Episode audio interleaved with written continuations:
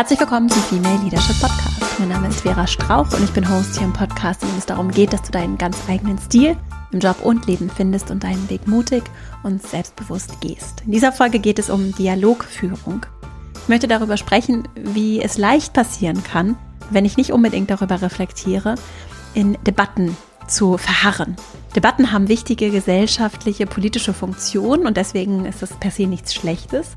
Nur gerade wenn es um den Arbeitskontext geht, um das Miteinander, auch zum Beispiel das freundschaftliche, familiäre Miteinander, dann kann der Dialog ein ganz kraftvolles, verbindendes Element sein, das unterstützt, dass wir einander näher kommen, dass wir Perspektiven wechseln, einander verstehen und zum Beispiel auch im Organisationskontext noch besser Potenziale ausschöpfen können und auch gerade Reibung, Konflikte lösen können, indem wir in den Dialog gehen. Also es ist ganz vielen Perspektiven ein ganz spannendes Thema und ich habe für dich ein bisschen Instrumentarium mitgebracht zur Dialogführung.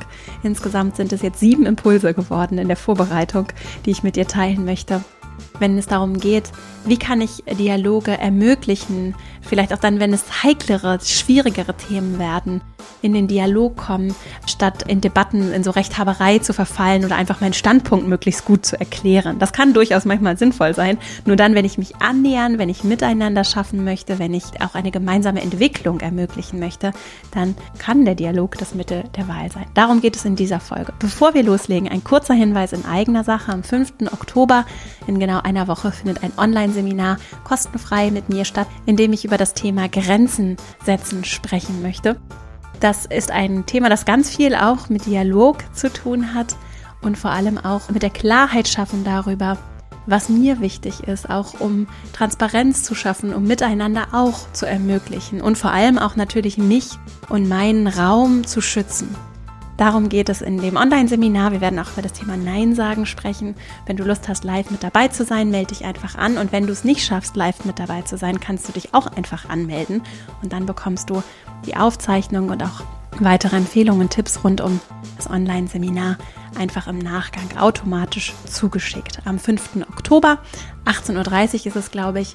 Und du findest den Link in den Shownotes zur Anmeldung oder du gehst einfach auf female-leadership-academy.de. Und jetzt freue ich mich sehr auf diese Folge zum Thema Dialogführung mit dir und dann legen wir gleich mal los.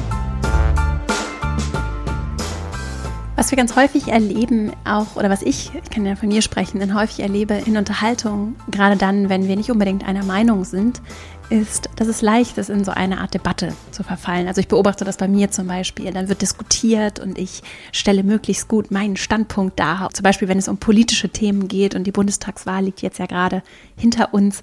Wenn es um politische Themen geht, dann will ich besonders gut darstellen, was ich glaube, wovon ich überzeugt bin. Und so versuche ich dann die andere Seite zu überzeugen was auch ganz theoretisch, konkret hilfreich oder hilfreich her ist tatsächlich, anstatt der anderen Seite meine Argumente einfach nur so gegen den Kopf zu knallen, ist die Überlegung zu gucken, was braucht die andere Seite und da kann ich ja Rückschlüsse ziehen davon, was ich brauchen würde an der anderen Stelle, um sich zu öffnen. Also was würde ich brauchen, was braucht die andere Seite, damit eine Öffnung möglich ist, um dann wirklich auch bildlich gesprochen meine Argumente annehmen zu können oder wenigstens sie reinzulassen, um damit etwas tun zu können. So und da ist dieses reflexhafte Debattieren auch jetzt in Arbeitssituationen nicht unbedingt das effektivste, sinnvollste Mittel. So, das ist so meine Hypothese für unsere heutige Folge. Also, was könnte ich tun, anstatt mich möglichst gut darzustellen und meine Argumente möglichst gut darzustellen,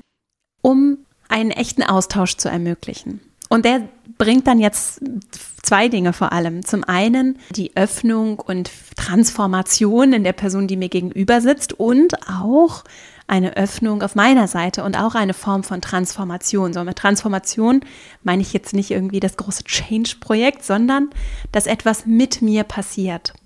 Und ich weiß gar nicht genau, wo ich das letzte Mal so schön formuliert gehört habe, aber es halt noch so in mir nach um andere zu berühren, muss ich auch bereit sein, mich selbst berühren zu lassen. So. Und dieses Bild auch von sich berühren zu lassen, ist ja nur ein Bild und bedeutet, dass ich etwas reinlasse in mich und mich wirklich den Themen und auch vor allem den Menschen, die mir gegenüber sind, nähere. Das leistet der Dialog, so um das nochmal abzuschließen. Also der Dialog kann das schaffen, dass ich mich öffne, die andere Seite sich öffnet und wir dann einen echten Austausch haben, in dem wir uns nicht nur Dinge an den Kopf knallen, sondern wirklich in auch so eine Art Tanz vielleicht auch treten oder was wäre noch ein schönes Bild, wir betrachten gemeinsam aus verschiedenen Blickwinkeln, aus deinem, aus meinem Blickwinkel, vielleicht auch aus anderen Blickwinkeln nochmal das Thema, um das es geht. Und das kann ja ganz viel sein. Das kann was Politisches sein, das kann aber auch zum Beispiel etwas Arbeitsbezogenes sein. Es kann ein persönliches Thema sein, ein Konflikt, etwas in unserer Beziehung. Es kann ein Projekt sein, es kann eine Innovation sein, eine neue Idee. Und das nehmen wir, packen es in die Mitte und gucken aus verschiedenen Perspektiven. Und ich bin so offen, dass ich bereit bin, meinen Standpunkt vielleicht auch nur temporär einmal zu verändern. Und aus deiner Brille versuche ich dann auch auf dieses Thema zu blicken. Und genauso freue ich mich natürlich, wenn du das Gleiche tust. Und das ist so eine ganz schöne und spannende Dynamik, die ich tatsächlich dadurch, wie ich mich verhalte, wie ich zum Beispiel jetzt in ein Gespräch, in eine Gesprächssituation gehe, präge mein Verhalten prägt, was dann passiert. Und dazu habe ich heute ein paar konkrete Impulse mitgebracht. Außerdem wie immer ein paar Bücher und in Vorbereitung bin ich mal so durch ein paar Standardbücher gegangen, die ich zu dem Thema gelesen habe und die mir gut gefallen und die in Abschnitten auf jeden Fall auch ganz gut zu dieser Folge heute passen. Und ein Buch, das ich mitgebracht habe, heißt Radical Candor von Kim Scott. Das hat mir auch, glaube ich, eine Podcast-Führerin empfohlen. Und ich bin noch nicht ganz durch, muss ich sagen, aber ich habe es in großen Teilen gelesen und auf jeden Fall komplett auch quer gelesen und möchte auf dieses Konzept von diesem Radical Candor, also von so einer, ich würde es mal übersetzen, mit so radikaler Ehrlichkeit eingehen, bevor ich dann gleich zu meinem ersten Impuls komme. Weil das so schön passt zu dem Thema auch, zu dem sich berühren lassen. Also sie beschreibt so zwei zentrale Aspekte dieser radikalen Ehrlichkeit, die sie in Organisationen und sie hat also Top-CEOs vor allem in den Staaten beraten, hat lange auch für Google gearbeitet, schreibt sehr viele persönliche Erlebnisse und Geschichten, die sie auch vor allem aus der Perspektive der Führungskraft, aber auch als Coach von Top-Führungskräften erlebt hat. Und sie sieht so zwei Aspekte, die ganz zentral sind. Und zwar zum einen, sie nennt es so Care Personally, also ich als Person I care. Ich weiß gar nicht, was das eine schöne Übersetzung wäre. Es ist mir wichtig. Die Menschen sind mir wichtig, mit denen ich zusammenarbeite. Unsere Themen, die uns bewegen, sind mir wichtig. Das ist der eine Aspekt.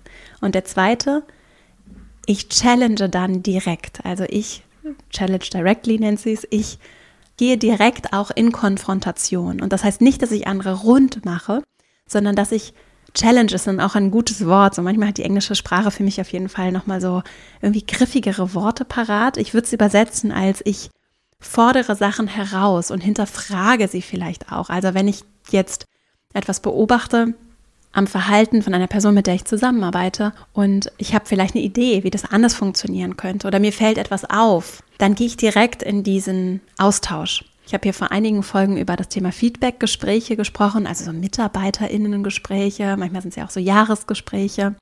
Und auch geteilt, dass ich mir wünsche für das Miteinander, dass wir die Sachen, die nicht gut laufen, nicht bis zum nächsten MitarbeiterInnen-Gespräch aufbewahren und so Rabattmarken kleben, sondern dass ich sehr viel davon halte, in Feedbackgesprächen vor allem über Entwicklung, Wachstum zu sprechen, Perspektive aufzumachen und die Sachen, die im operativen Geschäft nicht rund laufen, direkt zu thematisieren.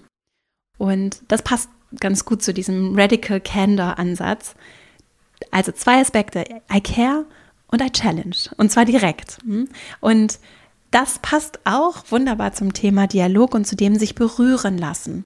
Denn es funktioniert natürlich nicht nur in eine Richtung, sondern es funktioniert auch in die andere Richtung. Ne? Also und das ist dann echte Führungsstärke und Größe, wenn ich es schaffe, Kultur zu schaffen, in denen Menschen sich trauen, mich als in der Hierarchie höher stehende Person, und das ist in den aller, aller, allermeisten Organisationen ja so, dass es diese Pyramide, diese Hierarchie gibt, wenn ich eine Kultur schaffe, in der Menschen mich herausfordern. Auch wenn ich theoretisch ja diejenige bin, die Person bin, die darüber entscheiden kann, ob sie befördert werden, ne? ob sie gefeuert werden oder nicht. Also wenn die Menschen keine Angst davor haben, herauszufordern, zu challengen, mich auch herauszufordern und zu challengen. So, und das ist eine ganz spannende Dynamik, über die ich auch unter anderem in dieser Folge sprechen möchte.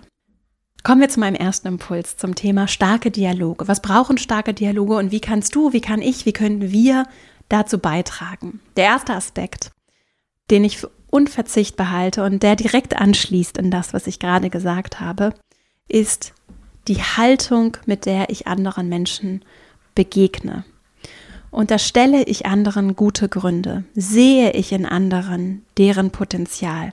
Glaube ich daran, dass Menschen richtig gut sind, dass sie richtig Wertvolles beizutragen haben, dass jede Person wertvoll ist, respektiere ich die Person, die auf der anderen Seite des Tisches, wenn wir mal das Bild nehmen, die auf der anderen Seite des Dialogs steht, respektiere ich diese Person. Wenn ich das nicht tue, und das gibt es durchaus, ne? Denn ich denke, ach, das ist erstmal entweder, ach, die können sowieso alle nichts, ne? Oder ah, die andere Person, ach, die ist so, die hat so viele Vorurteile oder die ist so konservativ oder die ist politisch ganz anders als ich oder die Person ist vielleicht nicht so schlau oder kann nichts oder ist nicht so schnell. Wenn das meine Haltung ist, dann ist das spürbar. Es ist vielleicht nicht klar zu benennen und es ist vielleicht auch nicht klar zu greifen.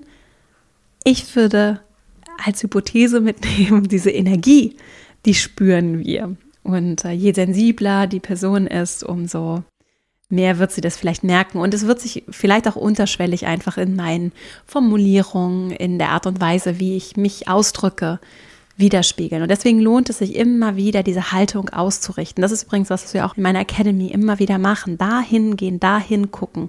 Und auch nicht zu verurteilen, wenn ich merke, oh, eigentlich irgendwie ist meine Meinung von den Menschen, mit denen ich zusammenarbeite oder von einzelnen Personen vielleicht nicht sehr groß, sehr hoch.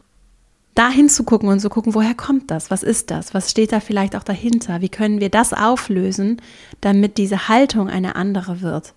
Denn, um das mal auszuführen, was passiert, wenn ich das nicht auflöse, wenn ich das immer mitnehme, wenn ich diese Energie mitbringe, ne? wenn ich morgens ins Büro komme und schon gleich sage, oh, ich habe so keinen Bock oder ich finde die Leute eigentlich total doof, die Menschen merken das. Das macht was mit, den, mit dem System, mit den Strukturen, mit der Kultur, mit dem Miteinander. Und deswegen lohnt es sich, da genau hinzugucken. Nicht, um dann zu verurteilen und zu sagen, oh, ich bin ein schlechter Mensch oder das ist verkehrt, sondern zu sagen, es ist überhaupt nicht unnormal und es ist auch okay, dass sowas passiert, dass ich vielleicht verletzt worden bin oder ich bin enttäuscht worden von einem Kollegen oder einer Kollegin oder es gab vielleicht was mit meiner Führungskraft, was nicht so rund gelaufen ist. Das ist ja normal und es ist dann spannend zu gucken, wie kann ich das auflösen, damit diese Haltung wieder so, ich finde sowieso, gerade gerückt ist jetzt nicht das richtige Wort, aber damit diese Haltung wieder sich so einpendelt und vor allem auch das verkörpern kann, was du verkörpern möchtest. Denn ich gehe jetzt mal davon aus, dass das ja nicht die Art und Weise ist, wie du anderen begegnen möchtest und auch dir selbst nicht begegnen möchtest. Und deswegen lohnt es sich da immer wieder hinzugucken, einzuchecken, zu sehen, was wünsche ich mir denn und was gebe ich. Und es ist ganz kraftvoll, das zu geben, was ich mir wünsche. Und wenn ich mir wünsche, dass andere mir mit Wertschätzung, mit Respekt begegnen, dass andere meine Meinung schätzen, dass andere interessiert, was ich denke, dann wäre es eine Überlegung, auch gerade aus der Führungsperspektive, zu sagen, okay, wie kann ich das geben? Und da kann der Dialog ein ganz spannendes Instrument sein. Also diese Haltung zu nutzen und einzuchecken und immer wieder zu gucken, okay, mit welcher Haltung begegne ich jetzt dieser Person, wenn ich in das Gespräch gehe, in das Feedbackgespräch gehe, wenn ich vielleicht auch in eine Konfliktsituation gehe, wenn ich einen Dialog initiieren möchte. Bevor ich zu meinem zweiten Punkt komme, habe ich noch einen Mini-Tipp, den habe ich hier aus einem Podcast-Interview mitgenommen. Und zwar habe ich da eine ganz tolle Frau aus dem Improvisationstheater, einem Theater hier aus Hamburg. Ich wohne ja in Hamburg und äh, spreche auch heute hier den Podcast aus Hamburg ein. Und ich habe mit einer Frau aus dem Improvisationstheater gesprochen und sie hat ganz viele tolle Tricks und Tipps geteilt und darunter auch einen weil so Improvisationstheater so ganz viel Haltung auch braucht ne? und die Einstellung, mit der ich dann dieser Improvisationssituation begegne, die macht einen großen Unterschied. Und deswegen beschäftigen sich die SchauspielerInnen in der Improvisation sehr mit dieser Haltung, mit der sie den ZuschauerInnen und auch einander auf der Bühne begegnen. Und ein ganz kleiner Trick und Impuls, ich verlinke übrigens auch nochmal die Podcast-Folge in den Show Notes und auch nochmal ein Buch, das sie auch damals empfohlen hat von so einem der großen VordenkerInnen, ein Mann, zum Thema Improvisationstheater von, ich kriege jetzt leider den Namen gerade so ad hoc nicht zusammen, aber das heißt Improvisation and the Theater und ich glaube in Deutsch einfach Improvisation und das Theater. Verlinke ich auch nochmal in den Show Notes. So, der Impuls ist einfach nur, wann immer ich merke, und ich mache das ganz praktisch, ganz häufig übrigens auch im Alltag, vor allem auch bei der Arbeit, wenn ich weiß, okay, da ist vielleicht jemand oder auch ein Thema, manchmal ist es gar nicht die Person, sondern ein Thema, bei dem ich weiß, diese Person hat eine andere Grundüberzeugung als ich, was ja gut ist, wovon Teams ja auch total profitieren, wenn wir mit verschiedenen Perspektiven gucken und auch verschiedene Überzeugungen haben. Und wenn ich jetzt weiß, da ist irgendwie jemand und der ist vielleicht immer anderer Meinung als ich und sieht das grundlegend anders, dann habe ich so eine Tendenz vielleicht sehr skeptisch auf alles, was diese Person zu dem Thema zu sagen hat, zu blicken. Und das hilft nicht unbedingt der Dynamik, der Spannung zwischen uns, das hilft nicht der Lösungsfindung, das hilft nicht der konstruktiven Zusammenarbeit. Und es ist genau ein Beispiel von meine Haltung beeinflusst, wie unsere Zusammenarbeit oder unser Miteinander aussieht. Und was ich dann tun kann, ist eine ganz kleine Sache. Ich begegne immer dann, wenn ich merke, dass ich eigentlich sagen möchte, äh, nein oder Moment mal, das sehe ich ganz anders, dann sage ich mir selbst innerlich oder auch ruhig laut, interessant. Und schon blicke ich anders auf dieses Thema. Schon wechsle ich meine Haltung von ich blocke ab zu ich öffne mich und suche nach dem, was interessant ist an der Äußerung. Ich sage nicht ja, das sehe ich genauso, denn das stimmt ja auch nicht ich gucke und suche nach dem, was ich interessant an dem Thema finde. Und vielleicht hast du auch Lust, das für dich mitzunehmen. Als einen Impuls zu diesem Thema Haltung ausrichten, ganz konkret. Mein zweiter Impuls, Fragen stellen. Anstatt, wie ich es eingangs gesagt habe, so dieses Debattieren, Erzählen, Diskutieren, meinen Punkt möglichst gut darstellen, anstatt das zu tun, kann ich Fragen stellen. So eröffne und ermögliche ich Dialog. Und genauso kann ich natürlich auch zum Beispiel, wenn es um Feedback geht oder wenn es um auch heiklere Themen geht oder um Veränderungsthemen, ich kann immer Fragen stellen. Und ich wollte noch einen Punkt loswerden zum Thema Debatte.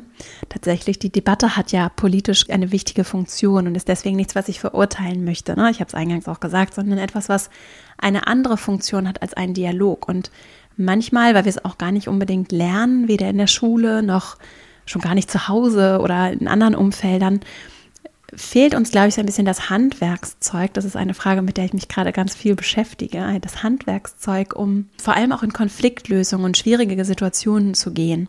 Und dann ist manchmal, weil wir es vielleicht auch häufiger vorgelebt bekommen haben, bei einigen, es muss ja gar nicht bei allen so sein, eben die Debatte dann so dieses naheliegende Instrument, das ich mir einfach so greife, weil es irgendwie nah ist. Ne? Während der Dialog vielleicht noch besser passen würde. Es gibt ganz tolle Debattenformate, das habe ich mir noch aufgeschrieben in der Vorbereitung. Es gibt ganz tolle Formate, wie zum Beispiel die Debatte.org, also die-debatte.org. Ich verlinke es auch in den Show Notes, wo dann verschiedene Meinungen dargestellt, auch in der Abgrenzung zueinander, können ja Perspektiven unterschiedlicher Natur auf ein Thema ganz hilfreich sein, vor allem wenn es darum geht, mich zu informieren, eine eigene Haltung, Einstellung zu Themen zu bilden, wenn es zum Beispiel um informierte Wahlentscheidungen geht, ne? oder darum, dass ich vielleicht mich politisch engagieren möchte, mich gesellschaftlich einbringen möchte. Da ist es ganz wertvoll und total spannend auch, dieses Mittel der Debatte in der Gegenüberstellung von verschiedenen Perspektiven zu nutzen. Also das ist wertvoll. Was dann allerdings natürlich nicht dazu führt, dass wir in den Austausch kommen und nicht darauf angelegt ist, weil es dafür ja nicht geschaffen ist, dass wir uns verändern und annähern und das miteinander verschmilzt. Und das schafft der Dialog im Miteinander. Das heißt, wir schaffen es, dass Meinungen artikuliert werden und wir anders aus einem Dialog herausgehen, als wir in ihn reingegangen sind. Also, dass ich mich wenn es gut läuft, dann habe ich mich von dem, was die andere Seite beigetragen hat, berühren lassen. Das hat was mit mir gemacht und es heißt nicht, dass wir dann alle einer Meinung sind, sondern nur, dass ich dadurch, dass ich diese andere Position und wenn es nur ganz kurz ist, einmal eingenommen habe, mich eingefühlt habe, verstanden habe, ah, so sieht das aus deiner Perspektive aus, macht das ja was mit mir. Ich habe etwas erlebt und bin danach anders als vorher. Das ist das, was ich auch mit transformativ meinte. Und das passiert, indem ich wirklich mich öffne für die Perspektive anderer. Und da spielen Fragen eine ganz zentrale Rolle, denn sie zeigen, es interessiert mich, was du siehst. Es interessiert mich deine Perspektive, es interessiert mich, was du beizutragen hast. I care. Dann heißt das nicht, dass ich das alles einfach so annehmen muss, aber ich lasse mich drauf ein. Ich frage, ich öffne mich und diese Öffnung ist unverzichtbar. Die ist auch sprachlich unverzichtbar und das bringt mich zu meinem dritten Punkt. Die Sprache, die ich dabei wähle, ist natürlich ganz wertvoll und wichtig, denn sie macht was mit mir und mit meinem Gegenüber. Und wenn ich zum Beispiel, das ist jetzt so ein ganz konkreter Punkt, nicht im Ich spreche, sondern im Mann oder wir, dann kann das verhindern, dass die andere Seite sich auch öffnet, weil ich mich sprachlich abgrenze, weil ich sprachlich auch nicht ehrlich bin. Ne? Wenn ich ich meine, aber wir sage, wenn ich ich meine, aber Mann sage, dann schaffe ich eine Abgrenzung und stärke natürlich nicht unbedingt das Vertrauen, weil ich nicht ganz korrekt und nicht ganz richtig spreche, auch wenn es nicht unbedingt mit böser Intention sein muss. Also die Sprache ist auch Ausdruck meiner Haltung und die Sprache präzise anzuwenden ist etwas, wo ich auch immer, auch in meinen Kursen immer wieder einlade, da Schritt für Schritt zu reflektieren. Und das heißt ja nicht, dass mir nicht mal ein Mann rausrutscht und dass ich nicht mal wir sage und dass ich nicht vielleicht auch mal zum Beispiel so in so absoluten Worten spreche, sowas wie nie und immer ist auch nicht hilfreich für Öffnung. Du kannst ja mal reflektieren, wie das sich für dich anfühlt, wenn ich jetzt sagen würde, immer machst du das und das. Ich höre das zum Beispiel nicht sehr gerne. Mhm. Also das heißt nicht, dass es da um Perfektion geht. Es geht nur auch da um Wertschätzung und Liebe und Care, die ich in diesen Dialog lege, wenn ich mir diese Mühe mache, wertschätzend in die Sprache zu gehen und genau zu formulieren. Und das knüpft dann an an meinen vierten Punkt, den ich mitgebracht habe, dass wir die Tatsachen ins Zentrum stellen können, also so Fakten, um die es wirklich geht und dass wir danach suchen können. Und das meine ich vor allem bezogen auf wir sind uns wirklich nicht einig. Und vor allem, wenn es zum Beispiel um polarisierende Meinungen geht, ne? manchmal auch gerade wenn es so um schwierige, auch politische Themen geht, vielleicht erlebe ich das manchmal, dass, wenn wir jetzt mal das Beispiel Klimawandel nehmen, ne? also oder Klimakatastrophe, wie auch immer wir es nennen wollen, auch da wird schon mit der Terminologie polarisierend. Andere würden sagen, es ist einfach nur realistisch oder es, es bringt Fakten auf den Tisch. So. Also schon da merkst du, ne, es gibt halt gewisse Themen, das kennst du vielleicht auch, die haben eine, gewisse Brisanz, je nachdem, mit wem ich auch spreche. Und wenn wir es nicht schaffen, Fakten zu etablieren, auf denen wir gemeinsam unsere Unterhaltung aufbauen können. Also wenn wir uns nicht darauf einigen können, gewisse wissenschaftliche Erkenntnisse als Grundlage anzuerkennen, dann wird es sehr schwer, in den Dialog zu gehen. Und dann würde ich oder ich für mich ganz persönlich habe dann auch beschlossen, gerade wenn es um politische Themen geht, irgendwann auch abzubrechen, weil wenn wir keinen gemeinsamen Grund finden für unsere Unterhaltung, dann ist es wie so ein Schwimmen und wir kriegen keinen Griff keinen Griff und gar nichts, wo wir gemeinsam aufsetzen und andocken können.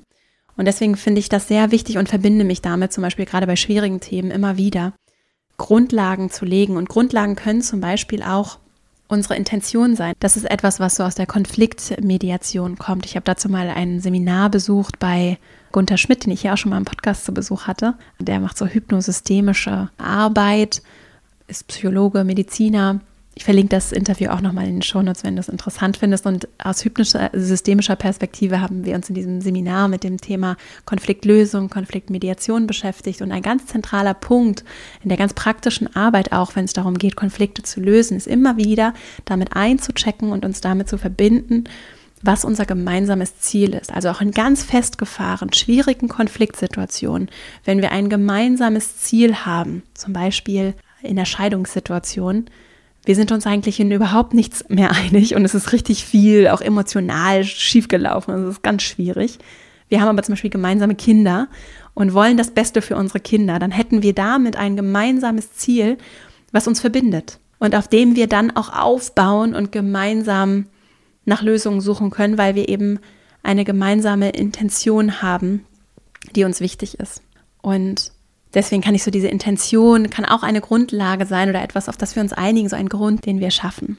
Der fünfte Punkt Interpretationen teilen und als solche auch benennen. Also wenn ich erkläre, auf welchen Fakten oder Wahrnehmungen, was ich meine wahrgenommen zu haben, ich dann wiederum meine Schlussfolgerung, meine Interpretation dessen, was vermeintlich die Realität ist, denn die sieht ja aus verschiedenen Perspektiven immer unterschiedlich aus. Wenn ich das so teile und da auch wieder ehrlich und achtsam argumentiere, ehrlich und achtsam, feinfühlig, sprachlich bin, dann ist das ein Geschenk. Dann ist das nämlich genau dieser Perspektivwechsel, den ich schaffe. Dann teile ich mehr als hier sind die Fakten und das ist die Argumentation, sondern sage, das sind die Fakten, auf die wir uns im Idealfall geeinigt haben. Das macht das mit mir. Wenn wir jetzt bei dem Klimathema bleiben, das sind die Fakten, das ist die Erderwärmung, ne, das sind die prognostizierten Konsequenzen. Das macht das mit mir als junge Person, die hier lebt und noch viel länger als vielleicht jemand, der deutlich älter ist, auf diesem Planeten bleibt oder als Person, die, die sich vielleicht sehr verbunden fühlt mit jüngeren Generationen. Das macht das mit mir. Und das ist die Magie. Denn das, wenn ich es schaffe, dass die andere Person offen dafür ist, empathisch dafür zu sein, und wir alle mit ganz wenigen Ausnahmen tragen diese psychische Kapazität in uns, empathisch zu sein, das verbindet uns ja auch. Und das macht uns menschlich. Wir können uns einfühlen. Wenn ich das schaffe, dass ich nicht diese Mauern zwischen uns hochziehe, sondern im Dialog die Öffnung schaffe, dass jemand sich hineinfühlen kann in mich und in meine Perspektive, dann lasse ich zu, berührt zu werden. Und durch diese Berührung, durch diese neuen Erfahrungen, die ich gar nicht selbst gemacht haben muss, sondern die ich einfach nur durch das ich spüre mich ein erlebe, die bewegen mich schon. So wie zum Beispiel, ich finde ein gutes Beispiel ist, ist, der Film oder die Serie oder was auch immer, die Dokumentation. Ich muss nicht selbst an dem Ort gewesen sein, ich muss nicht selbst das Drama erlebt haben. Aber es fühlt sich in dem Moment, in dem ich einen guten Film, eine gute Serie sehe, es fühlt sich in dem Moment so an, als wenn es meine Trauer ist, als wenn es mein Schmerz ist, als wenn es meine Wut, meine Freude, meine Leidenschaft ist. Und das das ist das, was mich auch verändern kann in dem Moment. Also ich gucke eine gute Dokumentation, ich könnte hier auch sehr viel empfehlen, das mache ich vielleicht nochmal an anderer Stelle. Und ich werde dadurch so berührt, dass es mich verändert. Es verändert meine Perspektive und es macht auch was mit mir in meiner Erlebenswelt. Und so funktioniert ja auch Lernen und Veränderung, ne? durch die Erfahrungen, die ich sammle. So funktionieren auch gute Kurse zum Beispiel bei mir. Im Idealfall, wenn ich einen richtig guten Job mache und wir zusammenarbeiten, dann sammelst du andere Erfahrungen, die dich berühren und die auch in deiner Selbstwirksamkeit mit dir etwas machen und etwas hinterlassen, das wirklich dich, mich, uns verändern kann. Schritt für Schritt für Schritt. Das muss gar nicht immer so dramatisch sein und das große, weltbewegende Gespräch, sondern es kann auch ein, zum Beispiel ein kleiner Dialog sein. Und dann bin ich schon bei meinem sechsten Impuls für heute. Das achtsame Formulieren, vor allem in Bezug auf meine Interpretationen. Also ganz, ganz sauber zu sein, daran zu zeigen, ich interpretiere etwas. Meine Perspektive ist limitiert. Wenn ich das nicht annehme und vermische, dass meine Interpretationen vermeintlich Tatsachen sind, dann ziehe ich wieder diese Mauer zwischen uns hoch. Ne, das ist so das, das ist ein Garant eigentlich dafür, dass ich eine Mauer hochziehe. Also ich beobachte, ich nehme wahr, ich sehe. Das zeigt die Limitierung meiner Perspektive und ist ehrlich und verletzlich. Und dadurch kann vieles entstehen und vieles möglich gemacht werden. Und das, um das nochmal zu betonen, dieser Punkt des Fragenstellens und gerade aus der Führungsperspektive ist das sehr wertvoll. Dazu kann ich empfehlen, das Buch Multipliers von Liz Wiseman, auch schon häufiger mal hier empfohlen, wo es auch darum geht oder vor allem darum geht, was braucht es, damit ich andere Menschen in meinem Umfeld nicht klein halte, sondern damit sie wachsen können. So, und das ist wirklich ganz konkret. Das ist nichts Abstraktes, was irgendwie so Larifari ist, ne? sondern so andere müssen wachsen, la la la, sondern wirklich stelle ich anderen Fragen und sehe ich die anderen Menschen, wenn ich ehrlich mit mir bin, sehe ich die anderen Menschen in meinem Umfeld als eine Bereicherung oder nicht? Glaube ich daran, dass sie richtig schlau sind, dass sie was beitragen können, dass sie super wertvoll sind, dass ich etwas von ihnen lernen kann? Auch und gerade wenn sie andere Erfahrungen, Hintergründe haben, vielleicht auch nicht studiert haben, nicht dieses oder jenes gemacht haben, schätze ich sie wirklich wert? Begegne ich allen mit dem, dem gleichen Respekt? Und das ist verdammt schwer, finde ich, wenn ich ganz ehrlich mit mir bin. In gewissen Situationen ist das sehr schwer. Und das immer wieder in dieser Haltung, die ich habe, zu korrigieren, das schafft Umfelder, in denen Menschen in denen dann dieser sogenannte, wie sie es nennt, Multiplier-Effekt entsteht, dass das Ganze mehr ist als die Summe seiner Teile die Leute sich wirklich gegenseitig beflügeln. Und dazu gehört eben auch, dass sie bereit sind, mich herauszufordern. Und wie schaffe ich das? Indem ich auch immer wieder sehe, meine Perspektive ist limitiert. Und dass ich das nicht nur sage, sondern meine, äußert sich auch in der Art und Weise, wie ich spreche. Nicht genau, was ich sage, sondern wie ich es formuliere. Beobachte ich, nehme ich wahr, sehe ich in meiner limitierten Perspektive etwas oder stelle ich meine Beobachtungen als Fakten dar? Und ich sage nicht, dass ich das immer alles so auch wirklich lebe. Das sind Dinge, an denen ich, ich habe sie auch schon häufiger, ich glaube in der letzten Folge oder so auch schon einmal gesagt, das ist etwas, an dem ich zum Beispiel ganz konkret arbeite. Ich bin manchmal sehr überzeugt von gewissen Dingen und kann dann auch sehr klar darin sein, was, was ich so behaupte. Und wenn ich dann reflektiere über mich und das, was das mit den Menschen in meinem Umfeld macht, dann merke ich, dass das durchaus dazu führen kann, dass Leute eher kleiner gehalten werden und eben sich dann vielleicht auch nicht trauen zu sagen, nee, Vera, aber hast du schon mal darüber nachgedacht? Und wenn ich dann aber für mich reflektiere und sage, was will ich denn? Ich will ja ein Umfeld, in dem Menschen sich trauen zu sagen, nee, Vera, sehe ich ganz anders. Und ich bin diejenige, die diese Dynamik mitbringt und diese Systeme gestaltet, in denen Menschen zusammenkommen. Und deswegen kann ich mich immer wieder fragen, was kann ich tun, um das zu verändern und meine Interpretationen als solche darzustellen, sprachlich, und immer wieder auf meine Limitierung auch hinzuweisen und andere einzuladen und das ernst zu meinen, ihre Perspektive zu teilen, sie ehrlich zu fragen, was sie von etwas halten, was sie denken, wie sie das sehen, das ist ein Weg, den ich dahin sehe. Und dann mein letzter und siebter Punkt, Widersprüche zulassen. Das knüpft daran an. Ne? Also andere wirklich ehrlich einzuladen, mich zu kritisieren und sie dann nicht dafür zu bestrafen. Und die Kim Scott beschreibt es so ganz schön in dem Buch Radical Candor. Die hat zum Beispiel bei Google gearbeitet und dann auch so Meetings mit Eric Schmidt, dem CEO von Google, erlebt und der da wirklich auch eine große Promi in der US-amerikanischen Wirtschaftswelt ist.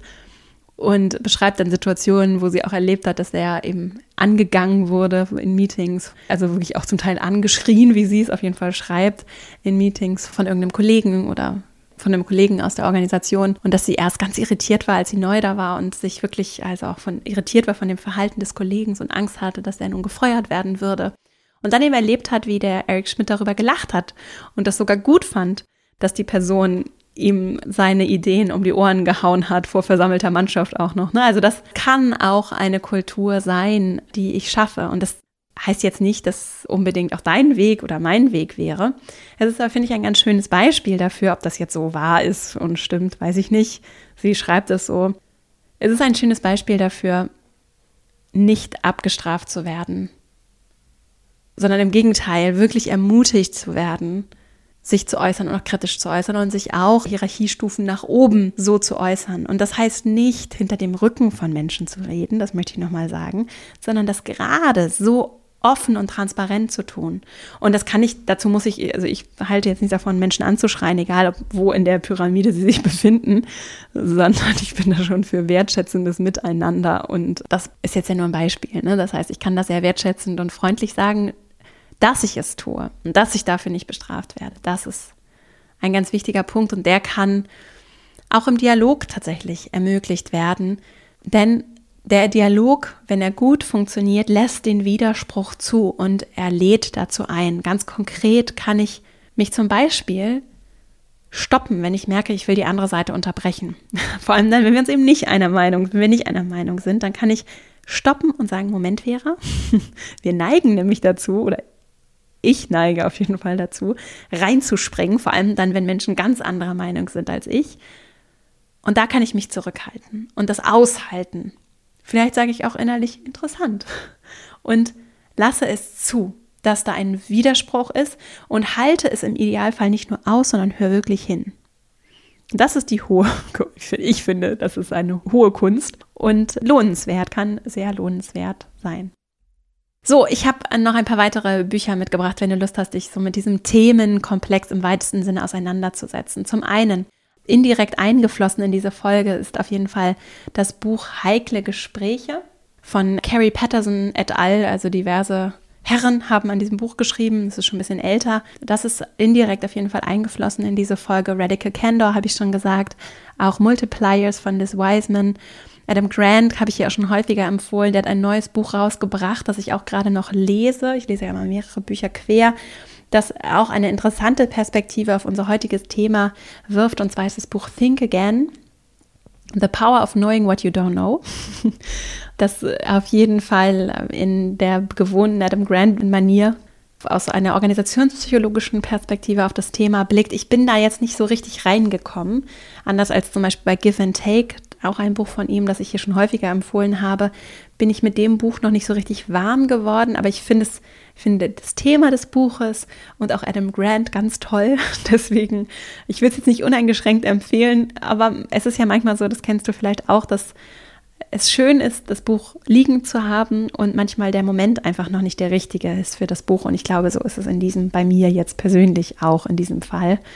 Und vielleicht wird sich das ändern. Dann bekommst du es auf jeden Fall hier im Podcast mit und dann werde ich darüber auch noch mal ein bisschen mehr erzählen, wenn das Buch und ich ein bisschen wärmer miteinander geworden sind. So, das war's zu dieser Folge. Noch einmal, bevor ich jetzt zusammenfasse, noch einmal der Hinweis: 5. Oktober, Grenzen ziehen, Grenzen setzen. Ein Online-Seminar, das live mit mir stattfindet, beziehungsweise ja, online. Du kannst dich dafür kostenfrei anmelden und wenn du nicht live mit dabei bist, kriegst du einfach im Nachgang die Aufzeichnung und auch alle Materialien zugeschickt. Da gibt es wieder ein paar konkrete praktische Impulse und das knüpft wirklich wunderbar auch an das Thema Dialogführung. Darum wird es indirekt auch ein Stück weit gehen. An, also melde dich einfach an unter female-leadership-academy.de oder eben auch in den Shownotes findest du den Link. Jetzt noch mal ganz kurz die sieben Impulse der heutigen Folge für starke Dialoge. Was kann ich tun? Zum einen meine Haltung immer wieder checken. Wie begegne ich dem Menschen in diesem Dialog, der mir gegenüber sitzt? Was halte ich von dieser Person und was würde ich mir wünschen, wie ich mir selbst in diesem Gespräch begegnen würde? Oder wie wünsche ich mir, dass die andere Person mir begegnet? Und das, was ich mir wünsche zu geben, kann ein ganz schöner Weg sein, um vielleicht was anderes rauszubekommen. Der zweite Punkt, Meinungen erfragen, also Fragen zu stellen. Fragen zu stellen zeigt, ich möchte dich sehen, mich interessiert, was du zu sagen hast. Der dritte Punkt, ganz konkret im Ich sprechen, wenn ich ich meine. Meine Sprache macht einen Unterschied und ist auch Ausdruck meiner Haltung und ich teile meine Perspektive, ist ein großes Geschenk und wenn ich es dann auch noch so sprachlich ausdrücke, kann das eine wunderbare Einladung sein, dass wir uns öffnen und ehrlich miteinander sprechen und Perspektiven wechseln. Viertens, Tatsachen ins Zentrum stellen. Wenn ich es nicht schaffe, dass wir eine Grundlage von Tatsachen, auf die wir uns einigen, schaffen, um eine Basis zu haben, auf der wir dann alles weitere aufbauen können, dann kann das manchmal gerade bei heikleren Themen schwierig werden. Und da hinzukommen, das zu finden, das halte ich für sehr wertvoll. Und gerade dann, wenn es so um zum Beispiel auch um heiklere Themen wie Verschwörungstheorien und ähnliches geht, habe ich mir angewöhnt, diese Fakten gemeinsam zu suchen. Und wenn wir sie partout nicht finden können, dann lohnt der beste Dialog nicht, weil wir nichts haben, auf dem wir richtig aufbauen können. Und das kann manchmal auch sehr ergiebig und tatsächlich hilfreich sein, auch zu sagen, was verstehen wir denn unter die Medien? Ja, wie können wir das etwas auseinander sezieren und Orte finden, auch der Fairness der Welt und der Komplexität der Welt gegenüber, Orte finden, auf die wir uns einigen können und schon differenzierter auf das Thema Medien blicken oder auch auf Wissenschaft zum Beispiel und da einen gemeinsamen Grund finden. Und wenn wir das nicht tun, dann habe ich mir zum Beispiel angewöhnt, in ganz seltenen Fällen, es ist meistens irgendwie möglich, dahin zu kommen, aber in seltenen Fällen dann auch sonst abzubrechen, wenn wir da nicht weiterkommen. Der fünfte Punkt ist Interpretationen teilen. Das heißt, durch die Erklärung der Schlussfolgerungen, die ich eben aus Fakten entwickle, teile ich dann auch wiederum meine Perspektive. Und das ist natürlich eine limitierte Perspektive, die aber ein Geschenk ist für die andere Seite und genauso auch eine Einladung sein, mir das genauso nachzutun und mich auch dafür natürlich zu öffnen. Der sechste Punkt achtsam zu formulieren. Diese Interpretationen sind eben keine Tatsachen, das auch auf der anderen Seite immer wieder achtsam im Blick zu behalten. Es ist ein Zeichen von gegenseitigem Respekt, wenn wir Fakten und Wahrnehmungen sprachlich auch ganz klar trennen.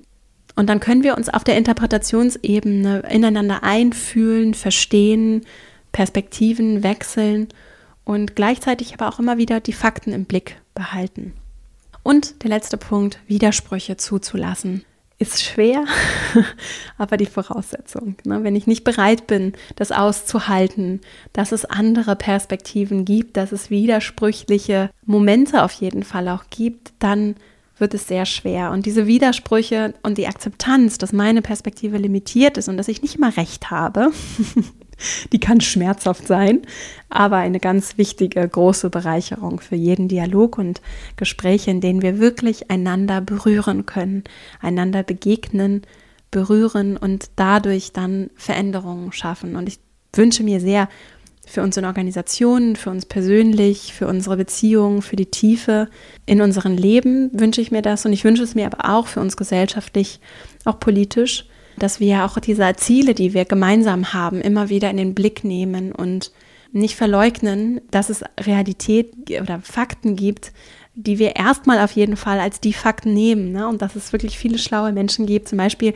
in Wissenschaft und in ganz tollen Medien, die auch nicht alle über einen Kamm geschert gehören. Und denen dann auch diesen Respekt zu zollen und zu sagen, das ist jetzt die Grundlage, mit der gehen wir jetzt weiter bis wir was anderes, eine andere Erkenntnis weiter sind. Natürlich, wir entwickeln immer neue Erkenntnisse, aber erstmal ist das die Grundlage, auf die wir uns einigen, diese Einigung zu erzielen und dann auch ehrlich über Gefühle, Ängste, Sorgen, Bedürfnisse zu sprechen, die sich daraus dann ergeben oder die darum herumranken. Das ist etwas, was wir brauchen und ich wünsche mir sehr, dass wir lernen, diese Dialogführung. Das ist ein Thema, das mich gerade sehr bewegt und an dem ich auch an anderer Stelle arbeite, dass wir miteinander und voneinander lernen. Und das sind ja auch alles nur Vorschläge und Ansätze von mir. Ne? Das gibt es noch ganz viel mehr und vielleicht auch Dinge, die du anders siehst. Auch da immer die Einladung, melde dich gerne mit Rückmeldung. Und wenn wir das in der breiten Fläche und auch zum Beispiel bei der Arbeit schon lernen, entwickeln, perfektionieren, ist vielleicht nicht das beste Wort, verbessern, daran arbeiten würden, bewusst in diesen Dialogen einander anzunähern, dann kann das ein ganz großes Geschenk und eine Bereicherung sein für das Miteinander und auch für die großen Herausforderungen, vor denen wir stehen, zum Beispiel, wenn es um diesen Planeten geht und auch um die Lebensgrundlage damit für viele Menschen auf vielen Teilen dieser Welt, von denen wir heute schon wissen, wenn wir so weitermachen wie bisher oder alleine durch das, was wir bisher mit diesem Planeten angerichtet haben, dann entzieht das vielen Menschen die Lebensgrundlage. Und da reden wir nicht über Jahrhunderte, sondern über Jahrzehnte, wenn nicht über ein Jahrzehnt. Also da können wir noch viel gemeinsam lernen und wachsen und vorleben und ausprobieren. Es geht nicht darum, das alles perfekt zu machen, sondern einfach da reinzuwachsen. Und wie ich es schon gesagt habe, also ich habe es in der Schule nicht gelernt, ich habe es auch in keine anderen Bildungsinstitutionen, jetzt formellen Bildungsinstitutionen, also sprich Studium, gelernt, wie Konflikte gelöst werden, wie Konflikte gut gelöst werden, so wie Dialoge entstehen, was ich dazu beitragen kann. Und das ist etwas, was mir am Herzen liegt und wo wir, glaube ich, eine ganze Menge gemeinsam miteinander, voneinander lernen können und was ich zum Beispiel auch in meiner Academy auch zu einem großen Thema mache. Ich danke dir, dass du bis hierhin zugehört hast und freue mich, wenn wir uns die nächste Woche wieder hören. Vielleicht sehen wir uns ja auch in meinem Online-Seminar am 5. Oktober. Bis dahin wünsche ich dir eine wunderschöne Woche. Bis nächste Woche. Alles Liebe, deine Vera.